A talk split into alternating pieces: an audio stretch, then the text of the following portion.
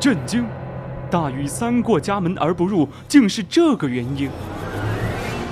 皇帝王莽竟是穿越者，考古学家听完都懵了。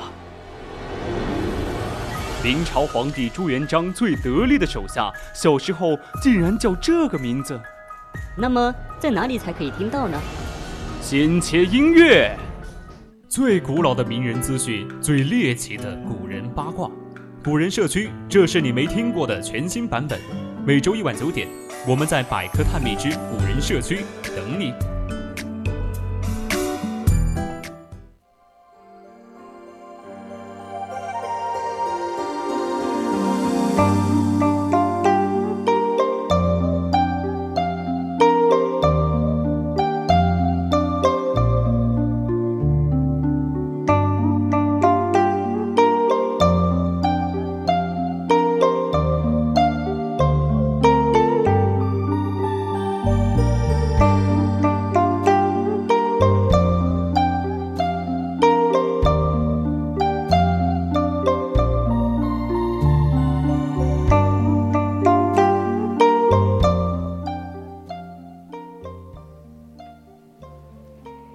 青春调频与您共享，这里是 VOC 广播电台百科探秘之古人社区，我们将与你分享最古老的名人趣事，最猎奇的古人八卦。我是主播刘琳，今天我们将要讨论的是《后宫真相甄嬛传》，那么精彩吗？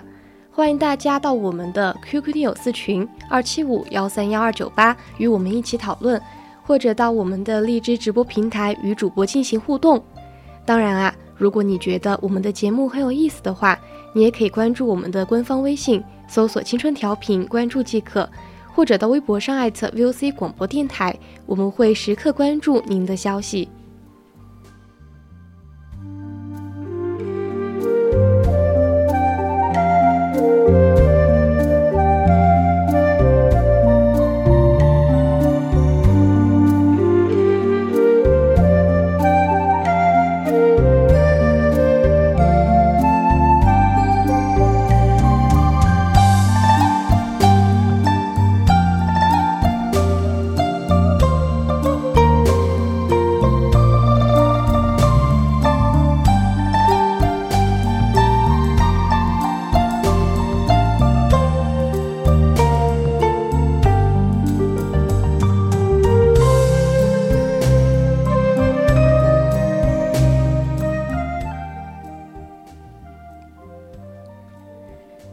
首先啊，什么地位才能自称本宫？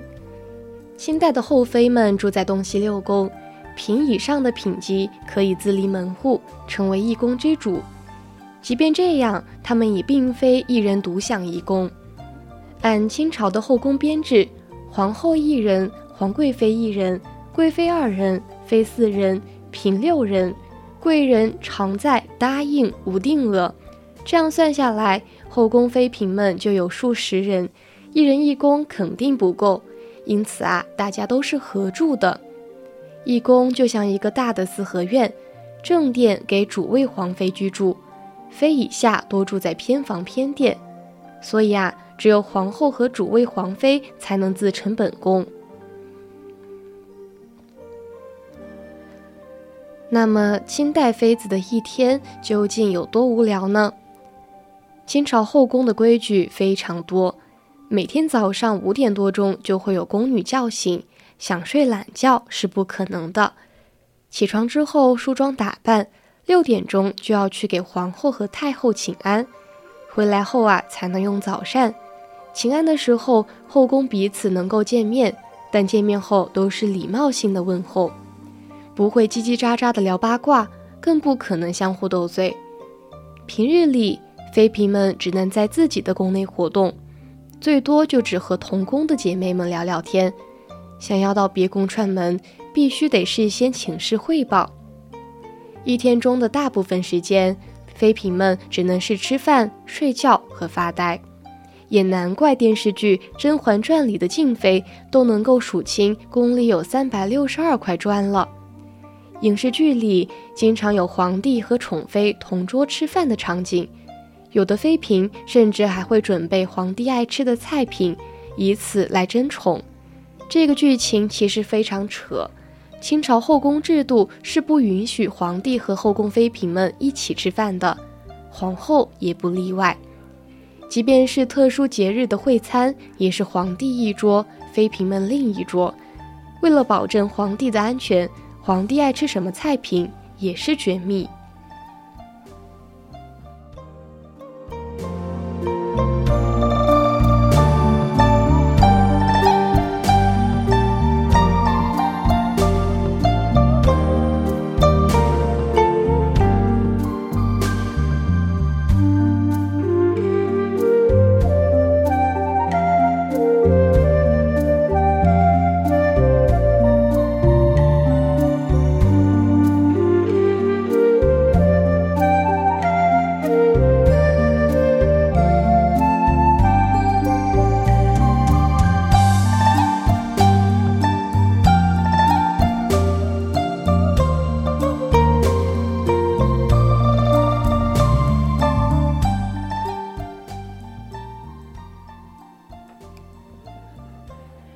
那么妃子在后宫能够私通外人吗？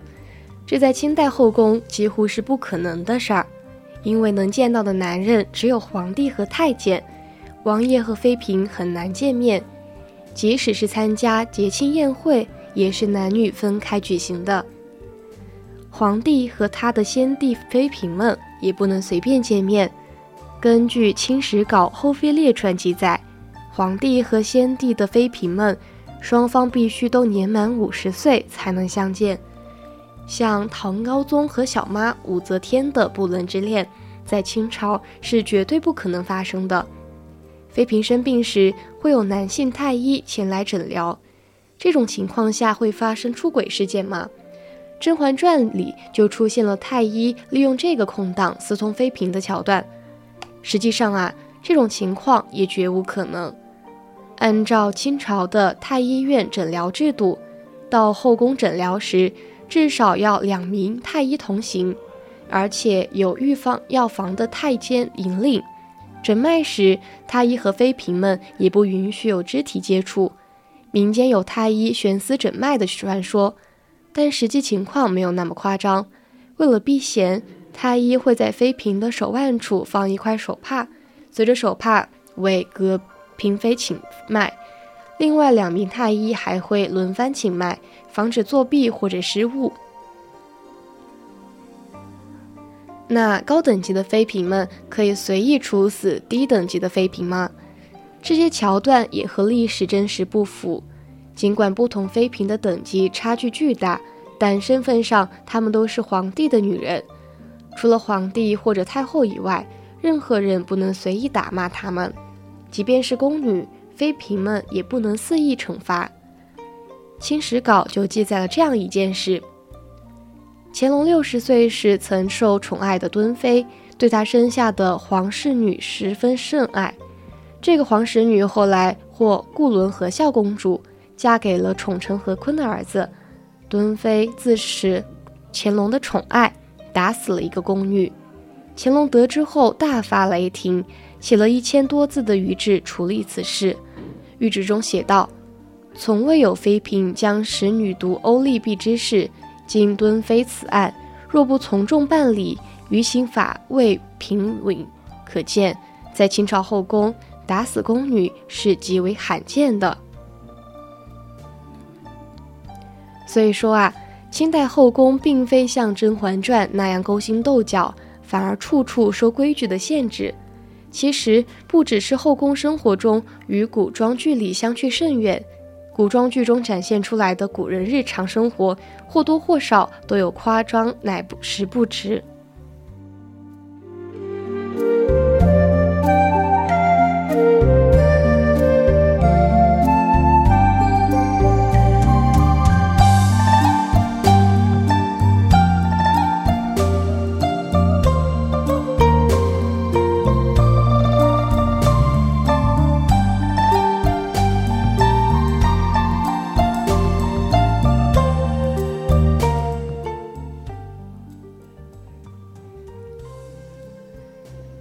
所以，并不能一味地相信影视剧中的故事情节，还是要结合真正的史实再做定论。